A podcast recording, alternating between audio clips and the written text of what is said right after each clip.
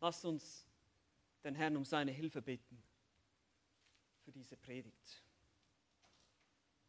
Ja, so kommen wir zu dir, dem lebendigen Gott, Herr Jesus Christus. Wir rufen dich an, du bist lebendig, denn du bist nicht nur gestorben, du bist auferstanden, du lebst. Und wir bekennen das, wir glauben das. Wir vertrauen auf das, was du uns in deinem Wort offenbarst.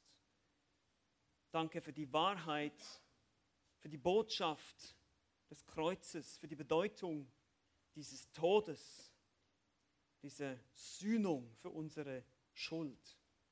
Hilf uns immer tiefer darüber nachzudenken. Hilf uns, dass das nicht einfach nur eine Sache war, die wir ganz am Anfang bei unserer Bekehrung benötigt haben, geglaubt haben, sondern jetzt immer mehr uns bewusst sind, wie sehr wir doch diese Vergebung, wie sehr wir dieses Blut, das vergossen wurde, brauchen. Jeden Tag, jede Stunde, jede Minute, jede Sekunde. Es ist alles nur Gnade. Wir leben aus deiner Vergebung, aus deiner Liebe. Danke, dass du uns veränderst, dass du uns heiligst durch dein Wort. Mögest du das jetzt tun. Wir bitten dich um deine Kraft. Sprich du zu uns durch dein Wort. Amen.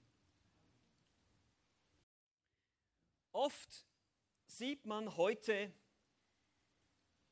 Christen oder auch Nicht-Christen ein Kreuz um den Hals tragen als Modeschmuck. Ein kleines goldenes Kreuz vielleicht, vielleicht manche auch größere Kreuze. Wir sehen Kreuze an Kirchen, manche an Kanzeln, vielleicht hier auch mal irgendeinmal, mal schauen. Und das ist auch okay, ihr dürft das machen. Aber ihr müsst verstehen, dass ein Jude im ersten Jahrhundert den Kopf geschüttelt hätte, wenn er das gesehen hätte. Weil ein Kreuz hat damals ganz andere Gedanken oder Verbindungen hervorgebracht in, in den Gedanken der Menschen, der Menschen, die damals gelebt haben. Assoziationen, sagt man heute so schön. Dinge, die ihnen bekannt waren aus dem Alltag. Das Wort Kreuz oder Kreuzigung löste Grauen aus, Entsetzen, Schrecken übelster Art. Man dachte dabei nicht an Religion oder an Kirche. Man dachte dabei an Menschen, die einen der grauenvollsten Tode starben, die man sich nur vorstellen kann. Tausende und aber Tausende von Menschen wurden damals exekutiert, getötet im römischen Reich.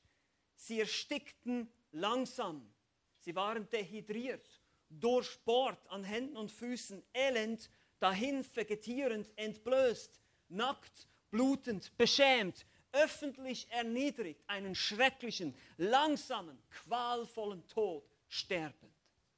Es war die Abschreckungsmaschinerie Roms. Passt bloß auf, was ihr macht.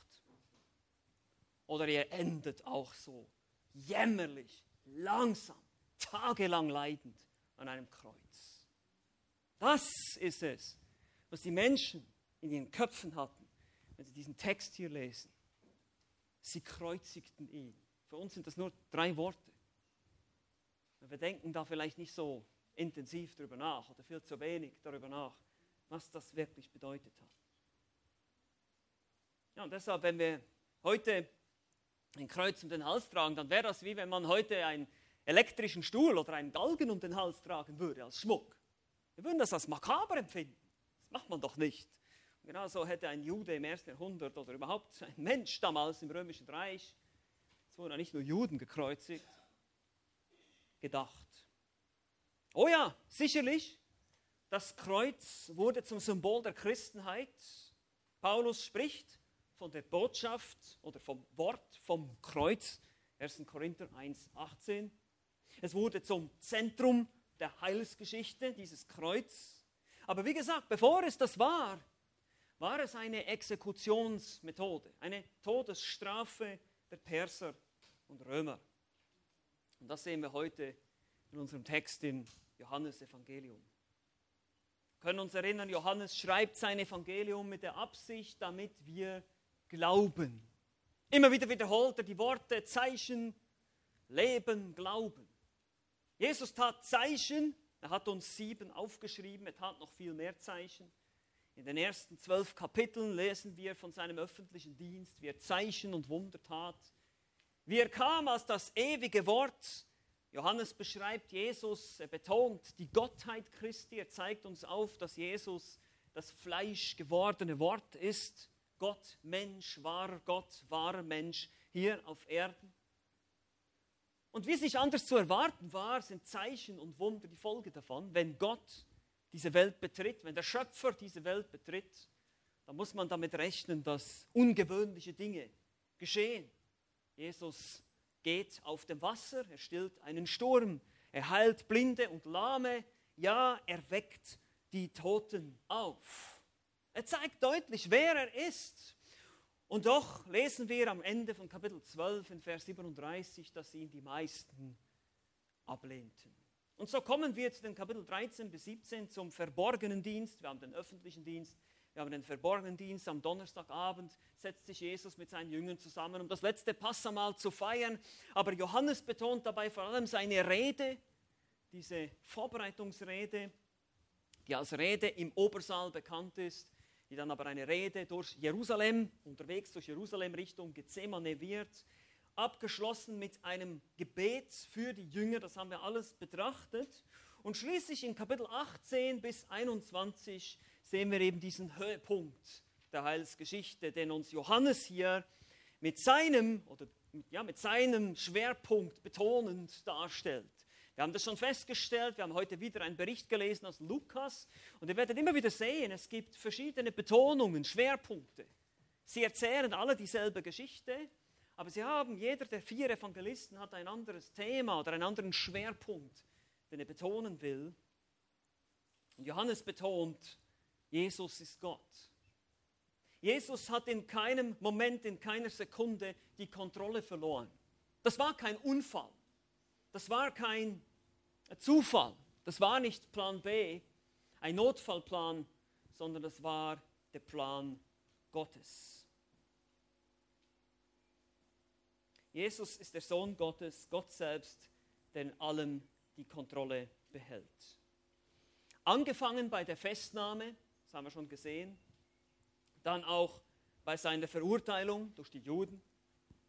Im Johannesevangelium sehen wir immer wieder auch nur das Vorverhör, bei dem Verhör durch Hannas, später dann durch Kaiaphas, was die anderen Evangelisten berichten. Ähm, vielleicht kann man einfach den Monitor ausschalten hier. Es kommt von hier der Brumm, wenn ihr was machen wollt dagegen. Ich habe es schon auch gehört. Einfach nur ausschalten.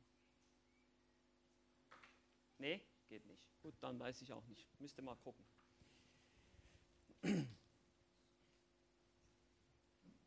Soll ich kurz warten? Alle Kanäle muten? Außer meinen? Das ist immer so. Der Technikerdienst, das ist der undankbarste Dienst. Der wird immer erst dann bemerkt, wenn etwas schief läuft. Ah, danke. Danke für euren Dienst. Sehr gut. Okay, wir machen hier weiter. Wir haben Pilatus gesehen, nicht nur Hannas und Kaiaphas, auch Pilatus, der dann schließlich nicht weiß, was er wirklich mit Jesus tun sollte, ihn aber dann schließlich unter dem Druck der Juden verurteilte. Und nun nimmt das tragische Drama seinen Lauf. Das tragischste Drama der Weltgeschichte, aber gleichzeitig der Höhepunkt der Heilsgeschichte nimmt seinen Lauf. Wir lesen gemeinsam Johannes Kapitel 19, die Verse 17 bis 30. Das ist unser Predigtext für heute. Ihr dürft gerne eure Bibeln aufschlagen. Wir lesen diesen Text zusammen. Kapitel 19, Verse 17 bis 30. Hier heißt es, und er trug sein Kreuz und ging hinaus zur sogenannten Schädelstätte, die auf Hebräisch Golgatha heißt. Dort kreuzigten sie ihn und mit ihm zwei andere zu beiden Seiten, Jesus aber in der Mitte. Pilatus aber schrieb eine Überschrift und heftete sie an das Kreuz und es stand geschrieben, Jesus der Nazarener, der König der Juden. Diese Überschrift nun lasen viele Juden, denn der Ort, wo Jesus gekreuzigt wurde, war nahe bei der Stadt und es war in hebräischer, griechischer und lateinischer Sprache geschrieben. Da sprachen die obersten Priester und Juden zu Pilatus, schreibe nicht der König der Juden, sondern dass jener gesagt hat, ich bin der König der Juden. Pilatus antwortete, was ich geschrieben habe, das habe ich geschrieben. Als nun die Kriegsknechte Jesus gekreuzigt hatten, nahmen sie seinen, seine Kleider und machten vier Teile, für jeden Kriegsknecht ein Teil und dazu das Untergewand. Das Untergewand aber war ohne Naht, von oben bis unten in einem Stück gewoben. Da sprachen sie zueinander, lasst uns das nicht zertrennen, sondern darum losen, wem es gehören soll, damit die Schrift erfüllt würde, die spricht, sie haben meine Kleider unter sich geteilt und über mein Gewand das Los geworfen. Dies nun taten die Kriegsknechte.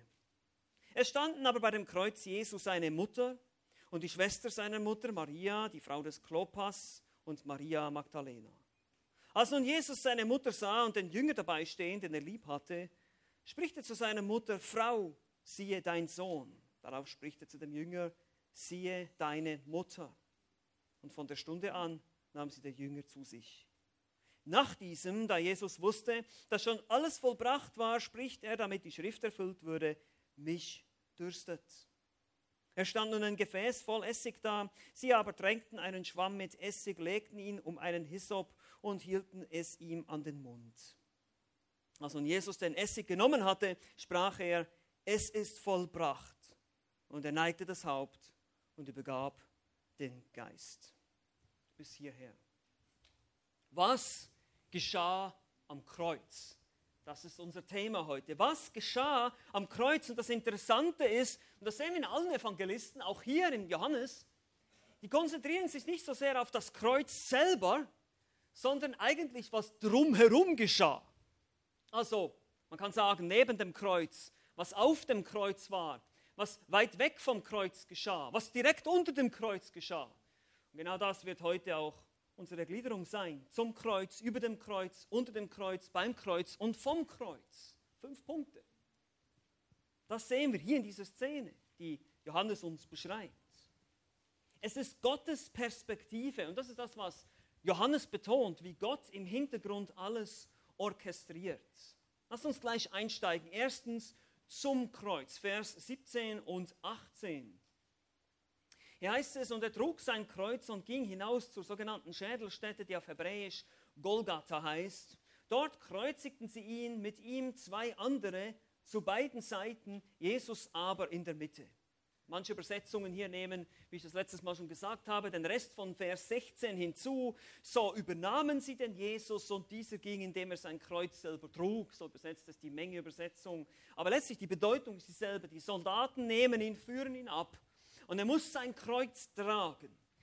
Das war der Querbalken des Kreuzes. Ja, das war die typische Art, wie damals die Menschen exekutiert wurden. Und am Ort angekommen würde das Opfer dann auf den Querbalken gelegt. Die Hände würden dann mit Nägeln befestigt und auch noch mit Seilen festgemacht und dann würden sie an einen vertikalen Pfosten gehangen. Es gab auch verschiedene Formen, es gab sogar x-förmige Kreuze, das Andreaskreuz kennt ihr vielleicht, oder T-förmige, aber hier gehen wir davon aus, dass es tatsächlich das klassische Kreuz war, so wie wir das kennen, mit diesem leicht versetzt nach unten Querbalken, weil man dann über ihm eben noch etwas, eine Schrift oder einen Titel befestigen konnte. Aber so war die normale, sage ich mal, Prozedur von Menschen, die damals gekreuzigt wurden. Und das Tragen des Querbalkens war eine gängige römische Praxis, um das Opfer einfach noch viel mehr zu demütigen. So ging er hinaus, heißt es hier. Kreuzigungen, Todesstrafen wurden außerhalb der Stadt vollzogen. Der Platz hieß Schädelstätte oder eben Golgatha auf Hebräisch oder wohl auf Aramäisch. Und es gibt verschiedene Theorien darüber, warum er so hieß. Manche sagen, der sogar der, Schadel, der, der Schädel Adams wurde da gefunden und solche Sachen. Wir glauben, die vernünftigste Theorie ist, dass der Hügel selbst aussah wie ein Schädel. Und tatsächlich hat man in Israel einen Ort gefunden, nämlich bei dieser Kirche, wo man das offizielle oder traditionelle Stätte ist von Golgatha, sondern es gibt ein, das heißt Garden Tomb oder Gartengrab ein Ort in Jerusalem, nordöstlich des Tempels, außerhalb der Stadt. Und da hat man ein Grab gefunden, das äh, auch den Beschreibungen von Markus Kapitel 16 entspricht. Und eben daneben, unweit davon, ein Hügel, der tatsächlich, sage ich mal mit viel Fantasie, wirklich aussehen könnte wie ein Schädel. Ich habe euch ein paar Bilder mitgebracht. Vielleicht könnt ihr die jetzt kurz einblenden, einfach, dass ihr das seht. Äh, warte mal, noch ein zurück. Ja, genau. Hier sehen wir, wie das heute aussieht. Also ihr seht, das ist auch interessant, das ist eine Busstation hier. Und an, an dieser Felswand hier, man kann es jetzt hier nicht so erkennen, aber diese, auf der Seite sieht man ein Auge des Schädels und auf der anderen, jetzt kannst du das andere Bild einblenden, so hat es früher ausgesehen. Hier sieht man es ein bisschen deutlicher. Diese beiden Höhlen, das sieht wirklich aus so ein bisschen wie ein Schädel, man könnte das wirklich sehen. Und das ist dieser Hügel, der unweit von diesem Grab ist. Nächstes Bild. Hier, das ist ein Grab, das ist wirklich nicht weit davon weg, ist ein Garten, so wie es beschrieben wird, auch im Johannesevangelium, wenn wir noch dazu kommen. Und da ist dieses Grab, da geht man so rein und dann ist tatsächlich die, der Ort, wo der Leichnam hingelegt wurde, auf der rechten Seite. Lass mal das Bild einblenden hier, genau. Das ist dann auf der rechten Seite, wo man den Leichnam hingelegt hat, weil wenn wir Markus 16 lesen, sehen wir, dass der Engel eben auch zur Rechten saß. Also es ist gut denkbar, ist natürlich alles nicht 100% gesichert, aber es ist gut denkbar, dass es tatsächlich dieses Grab war von Josef von Arimathea. Jetzt kannst du wieder die Bilder wegmachen. Ja, genau, das war noch der Vers aus Markus 16. Sie gingen also hin zu diesem Hügel und dort kreuzigten sie ihn. Wie schon gesagt, dieser Satz liest sich so schnell und wir vergessen, was das für die damaligen Menschen bedeutet hat. Es war eine Methode der schmerzvollen, langsamen, qualvollen Exekution. Eine Todesstrafe, die ursprünglich von den Persern entwickelt, aber von den Römern verfeinert bis zur Perfektion weiterentwickelt wurde. Das heißt, das Opfer so langsam und so qualvoll wie möglich sterben zu lassen. Maximales Leid zuzufügen, den Tod so lange wie möglich herauszuzögern. Viele hingen mehrere Tage an Kreuzen, bevor sie schließlich langsam und jämmerlich eben an Dehydration, Schock oder eben auch Erstickung starben. Die hingen so am Kreuz, es hat eine riesige Spannung auch auf dem Brustkorb gegeben. Die wurden ja vorher auch ausgepeitscht, der Rücken war offen, alles blutete. Da muss man sich vorstellen, die haben die Füße, haben sie es auf einem kleinen Block gehabt, die konnten sich immer noch ein bisschen abstützen, um wieder atmen zu können. Aber dann wurden die Beine schwach, dann mussten sie wieder runterhängen, dann wurde, der, wurde es im Brustkorb wieder eng und dann konnten sie wieder nicht atmen. Und so ging das stundenlang, teilweise tagelang, ein, ein Todeskampf ohne Gleichen. Und das müssen wir erstmal verstehen, wenn wir von Kreuzigung lesen. Das war kein, das war kein, eben kein Modeschmuck. Ja, das, war, das war eine sehr ernste Sache. Die Menschen haben sich gefürchtet vor dieser Todesstrafe.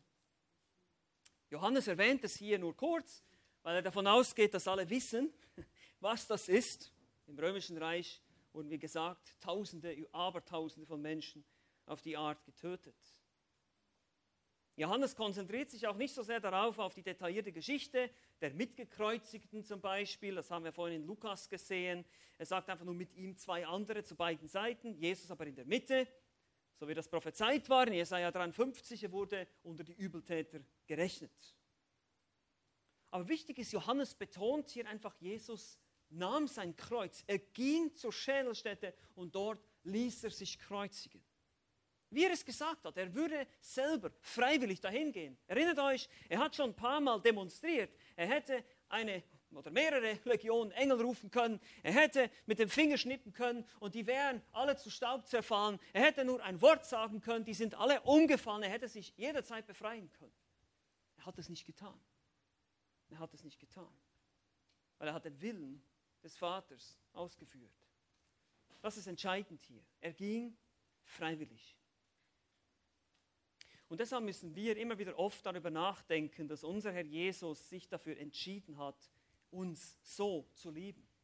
Diesen schrecklichen, blutigen, furchtbaren Tod zu erleiden. Ja, es kam noch mehr dazu. Jesu Tod war nicht nur das körperliche Leid, es war dann auch noch, dass er die Strafe, die Hölle ertragen hat für drei Stunden. Gott kommt nach Golgatha im Gericht, es wird finster. Wir lesen das in den anderen Evangelien. Er schluckt sozusagen ganze, den ganzen Zorn des Vaters. Das macht diesen Kreuzestod erst recht besonders. Weil sonst wäre es nicht so was Besonderes gewesen. Viele, viele, Tausende von Menschen wurden gekreuzigt und haben viel, viel länger gelitten an den Kreuzen als Jesus. Aber trotzdem, lasst uns darüber nachdenken. Lasst uns auf ihn schauen. Lasst uns mal darüber nachdenken, an sein blutiges Haupt und an diese schrecklichen Wunden und an all das. Wegen mir, wegen dir, wegen uns ist das geschehen. Amen. Wir können nicht oft, oft genug darüber nachdenken, wenn wir manchmal denken, mein Leben ist zu schwer oder ich schaffe es nicht oder wie auch immer. Lasst uns immer wieder fokussieren, sagen, Moment, was hat der Herr Jesus für mich getan?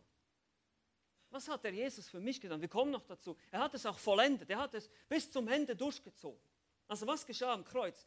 Zum Kreuz. Er ging zum Kreuz freiwillig. Zweitens, über dem Kreuz. Verse 19 bis 22. Das ist jetzt Pilatus, aber schrieb eine Überschrift und heftete sie an das Kreuz. Und es stand geschrieben, Jesus der Nazarener, der König der Juden. Wir haben schon gesehen, die anderen Evangelisten lassen das Nazarener aus. Wahrscheinlich war es ein bisschen längerer Titel. Dies ist Jesus, der Nazarener, der König der Juden. Und die anderen fassen das zusammen. Diese Überschrift nun lasen viele Juden, denn der Ort, wo Jesus gekreuzigt wurde, war nahe bei der Stadt und es war in hebräischer, wahrscheinlich hier die Reihenfolge sehr hebräischer, lateinischer und griechischer Sprache geschrieben. Da sprachen die obersten Priester der Juden zu Pilatus, schreibe nicht der König der Juden, sondern dass jener gesagt hat, ich bin der König der Juden. Pilatus antwortete, was ich geschrieben habe, habe ich geschrieben. Das war tatsächlich auch eine damalige Praxis. Interessant, es wurden solche Schilder hergestellt. Ähm, diese Schilder wurden den ähm, Bestraften oder den, den, Opfern um den Hals gehängt, währenddem sie zur äh, Exekutionsort laufen mussten. Mit dem Querbalken hatten sie dieses Schild um den Hals und da wurde dann draufgeschrieben, welches Verbrechen sie begangen haben, wessen sie jetzt angeklagt sind oder eben verurteilt, gekreuzigt werden.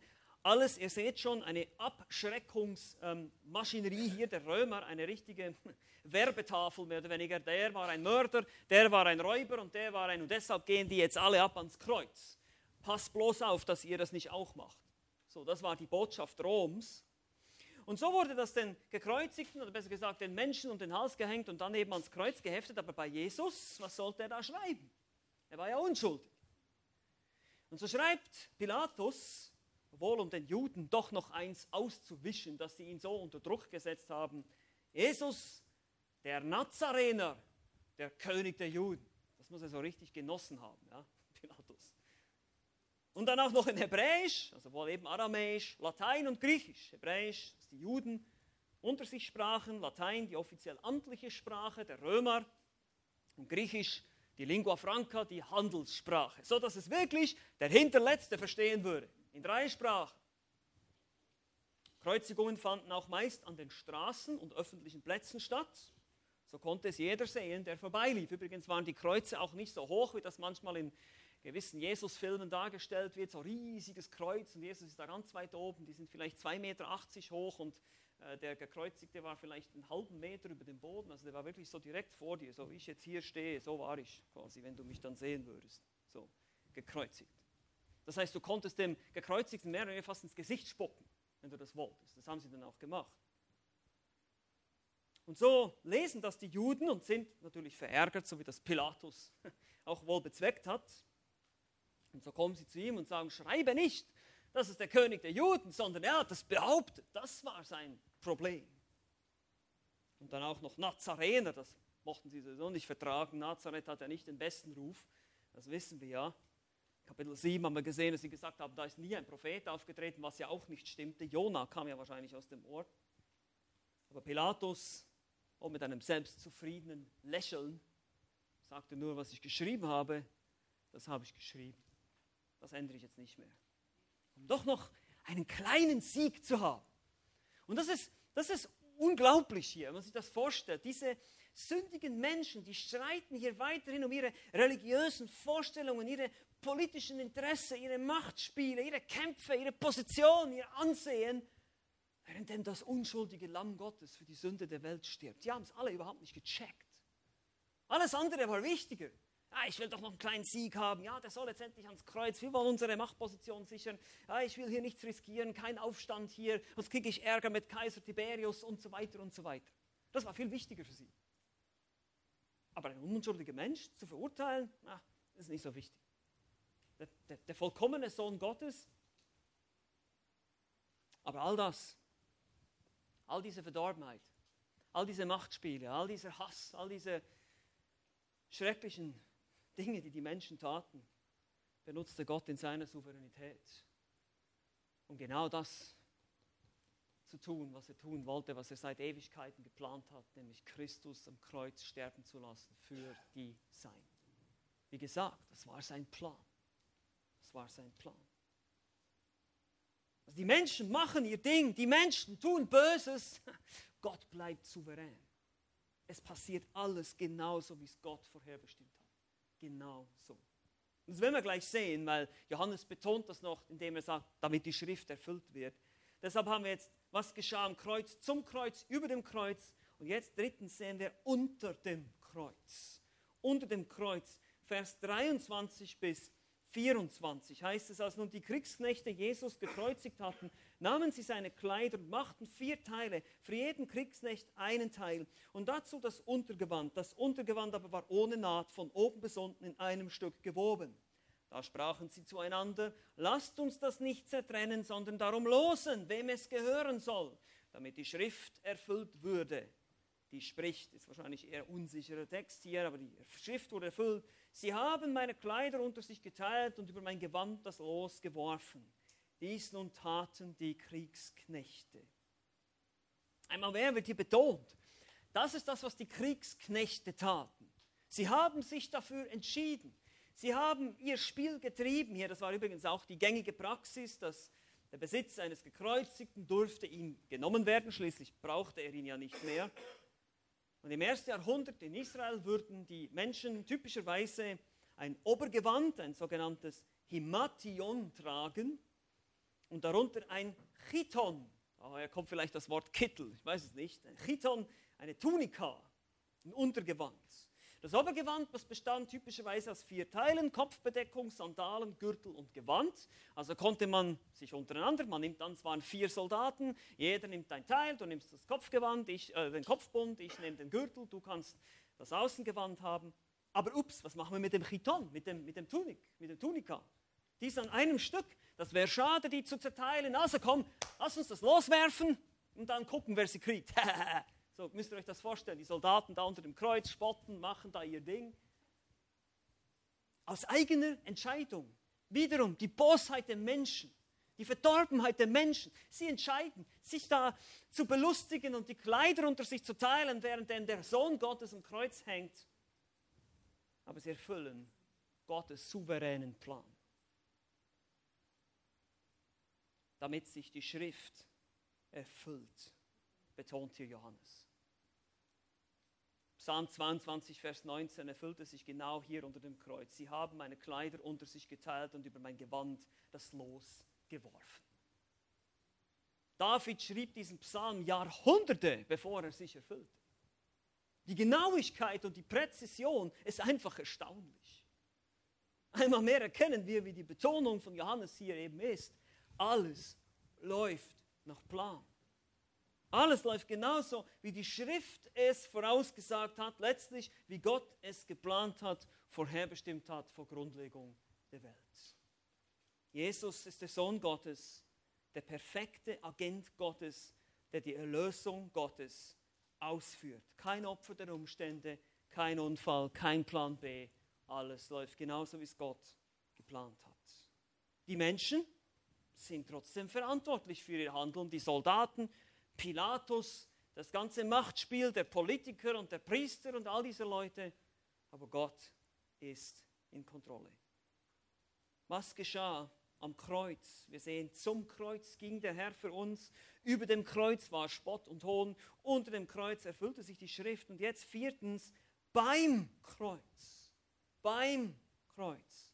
Vers 25 bis 27. Nicht alle spotteten. Es standen aber bei dem Kreuz Jesus seine Mutter und die Schwester seiner Mutter, Maria, die Frau des Klopas und die Maria Magdalena. Als nun Jesus seine Mutter sah und den Jünger dabei stehen, den er lieb hatte, spricht er zu seiner Mutter, Frau, siehe dein Sohn. Darauf spricht er zu dem Jünger, siehe deine Mutter. Und von der Stunde an nahm sie der Jünger zu sich. Die genaue Anzahl der Frauen, die beim Kreuz standen, ist etwas umstritten hier. es ist am vernünftigsten hier vier Frauen anzunehmen. Die anderen Evangelisten erwähnen Maria, die Mutter Jesu, nicht. Und eine andere der Frauen hieß ebenfalls Maria. Das ist das, was so ein bisschen Verwirrung gibt. Aber da standen effektiv zwei Marias. Und deshalb äh, entsteht da ein bisschen Verwirrung und die anderen Evangelisten erwähnen die nicht. Johannes erwähnt die Mutter Jesu, nicht mit Namen, er sagt nur die Mutter Jesu, weil er eben hier noch etwas Bestimmtes hinzufügen möchte, ein Detail, das uns die anderen Evangelisten nicht davon berichten. Diese kleine Gruppe von treuen Nachfolgern Jesu entfernten sich da wohl mit der Zeit immer mehr von diesem schrecklichen Geschehen. Wir lesen dann in Matthäus und Lukas, dass sie eben weit entfernt standen, aber das war dann erst gegen Ende der sechs Stunden, ungefähr sechs Stunden, an denen, während denn Jesus am Kreuz hing. Aber hier standen sie wohl noch näher dran. Die Finsternis war noch nicht gekommen, so konnten sie Jesus noch sprechen hören. Und so standen sie hier und konnten es wohl kaum fassen, was hier abläuft. Der einzige Mann, der noch dabei stand, hier, der zumindest erwähnt wird, ist Johannes, der Jünger, der Jesus liebte. Und so sagt Jesus hier zu seiner Mutter, er sah seine Mutter und den Jünger dabei stehen, Frau, siehe dein Sohn. Darauf spricht er zu dem Jünger, siehe deine Mutter. Und von der Stunde an nahm sie der Jünger zu sich, dass es, es geht hier um Versorgung. Es geht hier um die Versorgung seiner Mutter. Ihr müsst wissen, Frauen konnten sich damals nicht ohne weiteres einfach so selber versorgen. Die Brotverdiener waren ausschließlich die Männer. Josef, der Ehemann, war bereits gestorben. Daher ist es traditionell die Aufgabe des Erstgeborenen der Familie, die Familie zu versorgen. In diesem Fall wäre das Jesus gewesen. Das konnte er aber nun nicht mehr tun. Jedoch einem seiner Halbbrüder wollte er sie wohl auch nicht anvertrauen. Die waren zu dem Zeitpunkt noch nicht gläubig, das haben wir in Johannes 7 gesehen. Aber Johannes war verwandt mit Maria über Salome, welches die Schwester seiner Mutter und eben die Mutter von Johannes war. Bisschen kompliziert hier mit den ganzen Verhältnissen, das haben wir schon gesehen. Die anderen Evangelisten identifizieren sie als Salome, die Mutter von Johannes und Jakobus, der Donnersöhne. Und so war Johannes verwandt und konnte diese Rolle als ältester Sohn wohl gut einnehmen und sich um die Mutter Jesu kümmern und sie zu versorgen. Was er dann auch tun würde. Wir sehen das hier von der Stunde an nahm sie der Jünger zu sich. Wir sehen also beim Kreuz nicht nur Spott und Hohn, wir sehen auch Menschen, die Jesus liebt, die ihn lieben. Und wir sehen hier, selbst in der schlimmsten Stunde des Leids und des Schmerzes, Jesus ist total selbstlos. Diese selbstlose Liebe. Er denkt an die Versorgung seiner Mutter. Stellt euch das mal vor. Er hängt da am Kreuz. Er blutet zu Tode. Und er denkt an seine Mutter. Kümmere dich um meine Mutter. Das ist Selbstlosigkeit. Das ist Opferbereitschaft. Das ist wieder einmal mehr das Vorbild von unserem Herrn hier. Seine unendliche, selbstlose Liebe. Das gibt wiederum der Aussage, das Kreuz auf dich nehmen eine ganz andere Dimension. Ist es nicht so? Einmal darüber alles, alles, was hier geschieht, wirklich mal nachdenken, historisch auch darüber nachdenken, was hier geschieht, dieses Kreuz, dieses Blut, dieses elende Sterben, dieses elende Dahinsiechen und dann auch noch diese Liebe, diese Selbstlosigkeit. Das ist das Kreuz auf sich nehmen. Und so sollen wir auch leben. Und wir sind nicht auf dem Weg zur Exekution, aber wir sind leider auch sehr viel schwächer als Jesus. Unsere Liebe ist oft sehr viel begrenzter. Aber bist du bereit, selbst im schrecklichsten Leid auch an die anderen zu denken und nicht nur an dich selbst? Ich meine, wenn es mir schlecht geht, dann denke ich als erstes an wen? An mich. Oh, mir geht es so schlecht. Oh, ich habe so Kopfschmerzen. Oh, ich kann heute nicht aufstehen. Ist ganz natürlich. Aber bei Jesus war es nicht so. Wir sehen das hier. Er dachte nur an die anderen, er dachte an dich, an mich, als er da am Kreuz hing. Er starb für dich und mich. Und wenn wir das sehen, wenn wir, wenn wir da darüber nachdenken, wenn wir das wirklich mal auf uns wirken lassen, diese, diese Selbstlosigkeit, dann sollen wir bereit sein, das eben auch zu tun. Wir wollen das auch tun. Wir lieben ihn viel mehr, wenn wir das verstehen. Seht ihr, die Motivation zur Heiligung, die Motivation zum Gehorsam ist ganz eine andere, als wenn ich einfach nur sage, du sollst, du sollst, du sollst sondern Jesus, schau mal, was er getan hat, schau mal, wie er gelitten hat, schau mal, wie er weiter geliebt hat. Er liebte sie bis zum Ende, heißt es in Johannes 13. Hier bekommen wir so ein, ein Beispiel dafür. Er liebte wirklich bis zum äußersten Ende, vollkommen. Wir können nicht anders als lieben, wenn wir das sehen und verstehen. Noch einmal, was geschah am Kreuz? Zum Kreuz ging der Herr für uns. Über dem Kreuz war Spott und Hohn, unter dem Kreuz ebenfalls erfüllte sich aber die Schrift. Beim Kreuz sehen wir selbstlose Liebe des Retters. Und nun kommt fünftens, vom Kreuz. Vom Kreuz. Vers 28 bis 30. Nach diesem, da Jesus wusste, dass schon alles vollbracht war, spricht er, damit die Schrift erfüllt würde, mich dürstet. Es stand nun ein Gefäß voll Essig da, sie aber tränkten einen Schwamm mit Essig, legten ihn um einen Hyssop und hielten es ihm an den Mund. Als Jesus den Essig genommen hatte, sprach er, es ist vollbracht. Und er neigte das Haupt und übergab den Geist. Nach diesem hier, in Vers 28, da könnt ihr wieder so eine dicke Zeitlinie reinmachen. Das ist eine ziemliche Zeit später hier, nach diesem. Wahrscheinlich kam dann gegen 12 Uhr mittags kam diese Finsternis. Er wurde ja irgendwann im Laufe des Morgens, wir haben das schon gesehen, zwischen der 9. und der 6. Stunde, irgendwo da drin wurde er gekreuzigt. Es kam die Finsternis zur 6. Stunde, lesen wir aus den anderen Evangelisten, bis circa 15 Uhr, also bis um die 9. Stunde nachmittags. Diese Finsternis war das eigentliche Tragen der Strafe, der Hölle auf Golgatha. Christus trug diese Strafe für dich und mich. Der Vater wendet sich ab vom Sohn, das ist das, was da geschieht. Gott kommt im Gericht. Diese Finsternis ist ein Symbol für Gottes Gerichtswirken. Christus ertrug die Gottesferne für dich und mich in drei Stunden. Das betonen die anderen Evangelisten. Johannes betont das weniger, die anderen haben das abgedeckt. Aber es gab ganz zum Ende hier gab es noch eine weitere Prophetie zu erfüllen. Psalm 69, Vers 22. Und sie gaben mir Galle zur Speise und Essig zu trinken in meinem Durst. Deshalb sagte Jesus, mich dürstet. Die Soldaten würden ihm etwas geben, das wusste er. Nicht, weil die Soldaten so nett waren und Nein, nein, nein, die Soldaten würden ihm etwas geben, um seine Qual noch mehr zu verlängern. Wenn man ihm Wasser gibt oder hier dieser saure Weinessig, den die Soldaten gewohnheitsmäßig tranken wahrscheinlich, dann würden sie sein Leiden sogar noch verlängern. Nun, sie wussten nicht, dass er bereits dabei war, dann selber sein Leben hinzugeben. Es war aber nicht das Getränk, welches er zu Beginn verweigerte, in Matthäus 27, lesen wir, dass sie ihm Wein mit Galle vermischt geben wollen. Das sind andere griechische Worte da.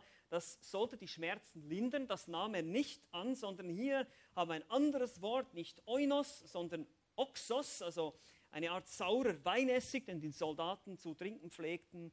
Sie tauchten einen Schwamm in, diesen sauren Weinessig und an einen kleinen Büschel stecken Hyssop.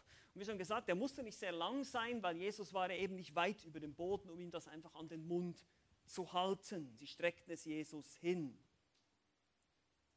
Und als Jesus davon genommen hatte, um die letzte Prophetie noch zu erfüllen, sprach er, oder besser gesagt, schrie er, so beschreiben es die anderen Evangelisten, die wunderbarsten Worte, die je auf diesem Planeten gesprochen wurden. Oder soll ich sagen, das wunderbarste Wort. Es ist nämlich tatsächlich nur ein einziges Wort. Tetelestai. Ein griechischer Perfekt von Teleo. Es ist vollbracht, auf Deutsch übersetzt. Oder es wurde definitiv vollbracht. Es geht um das Vervollkommnen, Beenden, Erfüllen. Erfüllen eines Auftrags ist die Idee hier. Es ist ein für allemal, das ist die Perfektform. Es ist ein für allemal geschehen und hat Auswirkungen bis heute. Es ist passiv, es wurde vollbracht, nämlich Gott allein tat es. Und es ist indikativ, es ist real, es ist geschehen in Zeit und Raum. Ihr könnt schon sehen, wie wichtig Grammatik ist. Tetelestai, jetzt habt ihr ein Wort gelernt. Es ist vollbracht. Nun, einige, die anderen Evangelisten sagen uns auch noch, dass er in dem Moment wohl auch noch sagte, Vater, in deine Hände befehle ich meinen Geist in Lukas 23 und dann heißt es, er neigte das Haupt und übergab den Geist. Neigend hier ein aktives Partizip oder auch übergeben, aktive Verben, das bedeutet, er tat es freiwillig. Er übergab den Geist. Er legte sein Leben hin. Das war seine Entscheidung in diesem Moment. Freiwillig. Wie er es gesagt hat in Johannes 10, könnt euch erinnern an seine Aussage in Johannes 10, Vers 18, niemand nimmt das Leben von mir, sondern ich lasse es von mir aus. Ich habe Vollmacht, es zu lassen und habe Vollmacht, es wieder zu nehmen. Diesen Auftrag habe ich von meinem Vater empfangen. Das ist genau das, was er jetzt hier tut. Es ist vollbracht. Er neigt sein Haupt und er gibt seinen Geist dem Vater. Es ist vollendet. Meine Lieben, diese Wahrheit ist so wichtig für uns. Nicht nur für deine Rettung, das ist klar. Es gibt keine Möglichkeit, dass du dich selber retten kannst. Es gibt keine Möglichkeit, dass du durch deine eigenen Werke Gott gefallen könntest. Denn Jesus hat gesagt, es ist vollbracht. Es gibt nichts hinzuzufügen, es gibt nichts hinwegzunehmen. Du kannst das Werk Jesu Christi nicht verbessern. Es gibt keine Art und Weise, in der du irgendwas beitragen könntest. Es ist vollbracht. Es ist erfüllt. Das ist für deine Rettung. Wenn du noch nicht glaubst, wenn du Christus nicht kennst, dann tue Buße und glaube an ihn, denn er hat es vollbracht für dich. Er hat bezahlt. Er hat geblutet, damit du Vergebung deiner Schuld bekommen kannst. Aber damit nicht genug. Es ist nicht nur wichtig für unsere Errettung, es ist auch wichtig für deine Heiligung zu verstehen. Es ist vollbracht. Es ist erfüllt. Durch deine Heiligung veränderst du deine Beziehung zu Gott nicht. Oh ja, manchmal denken wir das richtig. Ja, heute hatte ich einen miesen Tag. Oh, heute bin ich wieder in Sünde gefallen. Jesus ist bestimmt wütend auf mich. Nein, ist er nicht. Er liebt dich genauso wie im Tag zuvor. Das ist völlig egal. Das macht keinen Unterschied. Seine Beziehung zu dir ist ungetrübt, weil es ist vollbracht. Es ist vollbracht. Man kann nichts hinzufügen, nichts wegnehmen, auch nicht durch meine Performance. Auch nicht durch meine tägliche Performance aber es ist vollbracht. Und das motiviert dich und mich, wenn du wirklich Christ bist, wenn du wirklich ein Kind Gottes bist, dann sitzt du dich nicht hin und sagst, ach ja, es ist ja vollbracht, jetzt kann ich sündigen, wie ich will. Nein, das sei ferne. Wir sagen jetzt erst recht. Jetzt wollen wir erst recht in der Heiligung leben. Jetzt will ich erst recht. Schau mal, Jesus hat alles vollbracht für mich. Wie wunderbar ist das denn? Lasst uns in der Heiligung leben. Lasst uns ihn mehr lieben. Lasst uns ihn mehr erkennen. Lasst uns ihm nachfolgen. Lasst uns eifrig sein für ihn. Es ist vollbracht. Jede Prophezeiung ist erfüllt. Jedes Gesetz ist erfüllt. Die Schuld für unsere Sünde ist bezahlt. Es ist vollbracht. Vergebung wurde ein für alle Mal gewirkt. Es ist vollbracht. Es ist vollbracht. Der Zorn des Vaters ist befriedigt. Es ist vollbracht. Die Gerechtigkeit Gottes wurde aufgerichtet. Es ist vollbracht. Der Weg ist frei. Es ist vollbracht. Das Werk ist vollkommen. Es ist vollbracht. Du kannst nichts hinzufügen. Es ist vollbracht. Mission erfüllt. Es ist vollbracht. Glaubst du das? Ich hoffe ja. Lass uns beten. Herr Jesus Christus, diese wunderbaren Worte von dir hallen nach in der gesamten Weltgeschichte. Es ist vollbracht. Wir stehen auf diesem festen Felsen, auf diesem festen Fundament. Nein, nicht unsere Werke, nein, nicht unser Tun, nicht unsere Intelligenz, nicht unser Wille, nicht unsere Gefühle, nicht unsere Entscheidungen, nicht unsere Entscheidung für dich. Nichts kommt von uns. Es ist vollbracht allein von dir. Du hast alles getan. Du hast alles gewirkt und du wirkst auch jetzt. Denn du bist nicht am Kreuz geblieben, du bist gestorben, du bist auferstanden, du lebst. Und so glauben wir heute auch noch, es ist vollbracht. Wir können weitergehen. Wir dürfen lernen von dir. Und wenn wir auf die Nase fallen, dürfen wir wieder aufstehen, dürfen um Vergebung bitten und weitermachen. Denn es ist vollbracht. Wie wunderbar sind diese Worte. Wir können sie nicht oft genug wiederholen, Herr. Und so lass uns diese Wahrheit immer mehr lieben. Dich immer mehr lieben für das, was du für uns getan hast. Ein für allemal. Danke, Jesus Christus. Danke für das Kreuz. Danke für die Vergebung. Danke für die Gnade. Mögest du uns mit diesen Gedanken weiter begleiten durch unser Leben, dass wir dich verherrlichen, dass wir zu deiner Ehre leben als deine Gemeinde. Dich loben und preisen wir, dich allein. Du bist der Retter. Amen.